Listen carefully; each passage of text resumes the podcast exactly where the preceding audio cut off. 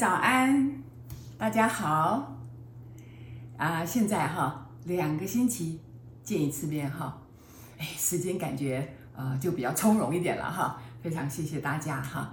那我今天要谈什么呢哈？我要谈这个这两天哈，我就无意间就翻到以前的旧报纸哈。这个是五月份的报纸哈。那在讲什么呢？讲这个啊，讲这个熟龄离婚。六十五岁以上的女性倍增哦，那他主要在讲什么？讲说这个呃，现在经济独立了啊，然后自主意识也提高了啊，那很多家庭这个妇女呢，就不再像以前一样哈，就说啊忍耐忍耐忍耐哈，对婚姻这个不满哈，就一直忍耐，又为了小孩嘛哈，这里面写说是很多这个呃家扶机构哈，很多的这个。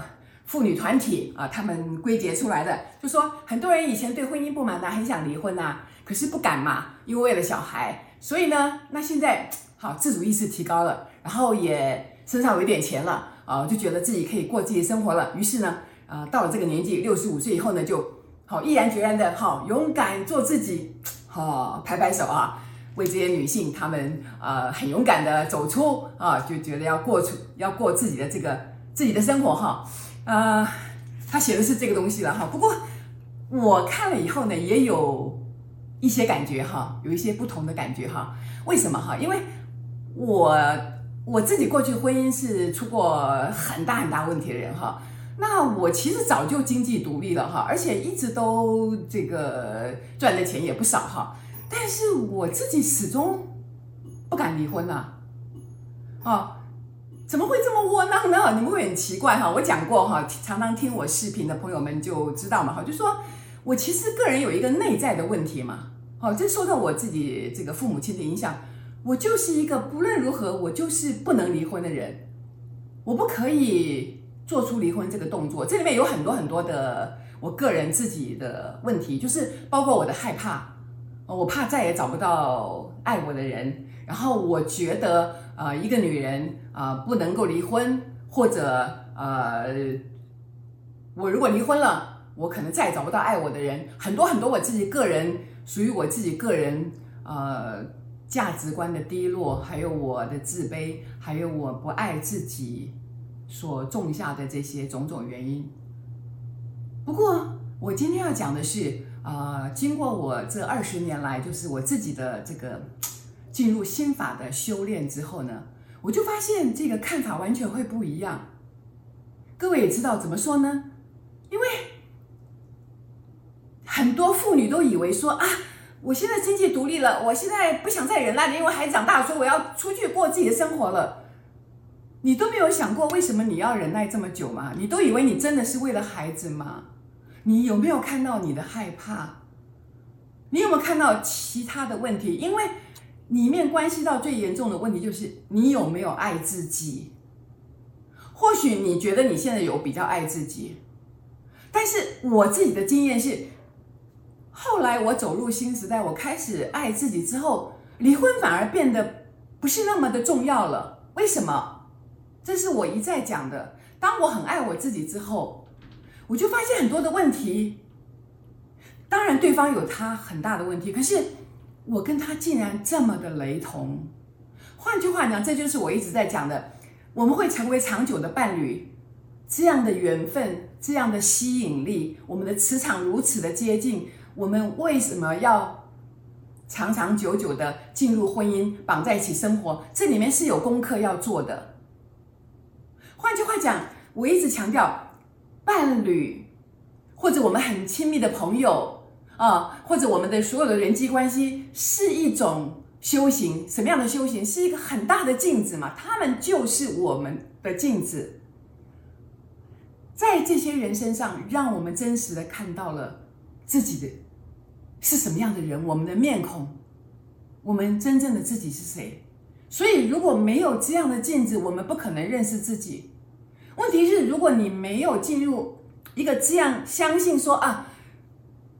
你的伴侣，你身边的人，他正在反映出你自己的问题的时候，你会开始怪罪嘛？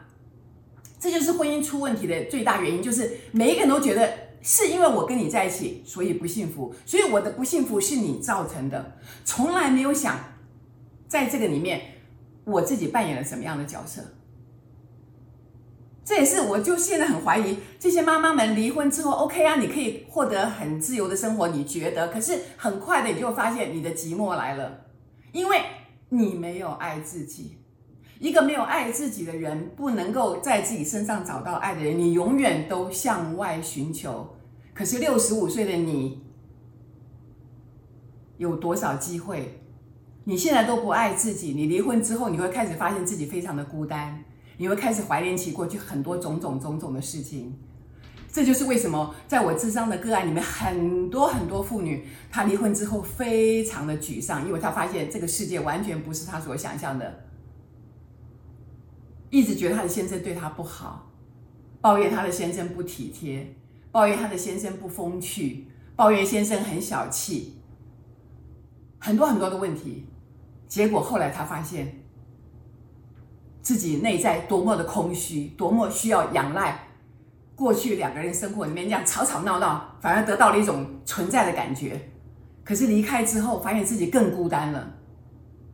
因为你没有爱自己，你没有变呢、啊。你离开这个环境之后，你以为你会舒服，有可能舒服一段很短的时间。我感觉会，因为从那个牢笼跑出来，你觉得你可能舒服了很多。可是后来呢？这个脚步要怎么走下去？如果你没有开始修炼爱自己，你开始一步一步的体会到自己的问题了。所以很多，我真的有很多个案，他离婚之后，竟然。开始生病或者得了忧郁症，因为开始后悔了，开始看到自己一些怎么会这样呢？原来我自己这么无聊，原来我自己也走不出去，怎么办？很多问题，很多问题。这就是为什么，呃，当我的朋友跟我讲说，呃，他的小孩要离婚的时候，呃，因为他没有新时代这样的概念，我也不方便讲。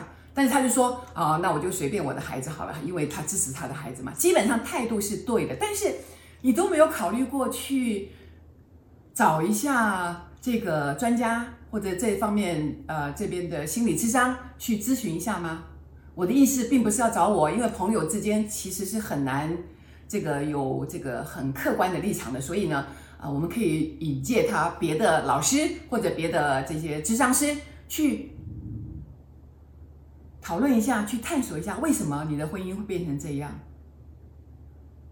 不过，其实我也会有个感觉，你如果找一般的这个婚礼咨商、这个婚姻智商师啊，或者是其他的这些心理师，我也不知道会不会涉及到像我们心理这个新时代的心理学讲的这么深，就说，不是希望对方去改变。注意哦，各位注意听哦，不是希望对方啊，我们这样做，对方就改变，然后他就怎么样怎么样对我好，他就呃变得比较听话，他就比较体贴，他就比较大方给我钱，不是哦，是要在自己的身上下功夫，改变自己的想法，改变自己的作为，更重要的是开始真的喜欢自己，让自己可以。想做什么做什么，这件事情没有这么难。我后来体悟到的时候，真的吓死了。原来是我自己告诉我自己不可以这样，不可以那样。就像我上一集在讲的一样，我们给自己设置了很多的限制，觉得一定要这样做才能自由。你本来就是自由的，你可以做任何事情。可是，当你给自己限制的时候，你内在有很多害怕，你不敢这样做，不敢那样做，因为你怕这样做，人家就不爱你了。你怕你反对对方啊，对方可能就不给你钱了，或者你不听对方的话啊，对方就你的自己的利益会损失。我讲的是自我的利益会损失，因此你担心。可是，如果你是一个爱自己的人，你非常爱自己，任何时候都可以想做你自己喜欢的事情，你就可以做。哎，你就会发现。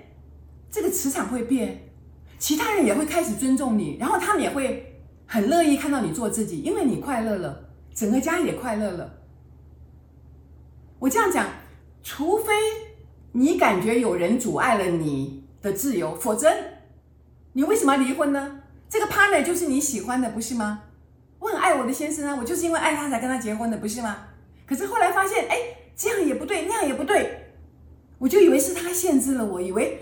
就是因为你，我不快乐，我不快乐，我不快乐。可是我没有发现，我给我自己带上了一个枷锁，我告诉我自己，这个不行，那个不行，哦，这个害怕，那个害怕，哦，他会怎么样？他会怎么样？就是很多的猜忌，很多的怀疑，很多的不信任。这个跟我们自己的原生家庭，我自己身上的制约有关系，而不是对方。可是因为我们长年累月的在一起，我们会慢慢的看到很多的问题，但是我们不知道这些问题是出自于我们。他当然有问题，我强调了。可是只要我愿意这样做的时候，奇怪，那个氛围会改变，因为爱你自己的这个磁场是这么的强。爱你的这份磁场会让你闪闪发光，会让你活出你的精神，会感动对方，对方会他的害怕会变小，因为当你爱自己，你很愿意给他爱，你不是在攻击对方，你不再讨厌对方，你不是给对方白眼看，你不是处处的去找他的麻烦。各位这样了解吗？我想这样了解吗？就是说。问题在自己，所以我不会反对这个离婚或是不离婚。哈，这个报上写的离婚不离婚，我不会反对。对，你的自我意识提高了，很好啊。你想自由了，很好啊。但是你有爱自己吗？没有，那这个问题是还是存在的。各位朋友，这样了解吗？所以，我十一月份也会在完赛斯，哈，我要办这个。呃，连续三周的这个三个礼拜天的整天的工作坊哈，就说啊、各位有兴趣的朋友去看一看哈。那我这个议题当然就是这个向爱敞开，就是把我们的心怎么样才能够打开。然后呢，呃，跟我们伴侣之间的问题，特别是婚姻、亲子啊、哦，那工作上这个人际关系的困扰，就是因为你不爱自己。那这个整天的上课有个好处，就是说呃，它比较连贯性哈。然后我因为只有设定十二个人，所以呢。呃，我们可以充分的讨论哈，这是一个比较封闭的团体哈，那就是大家可以畅所欲言。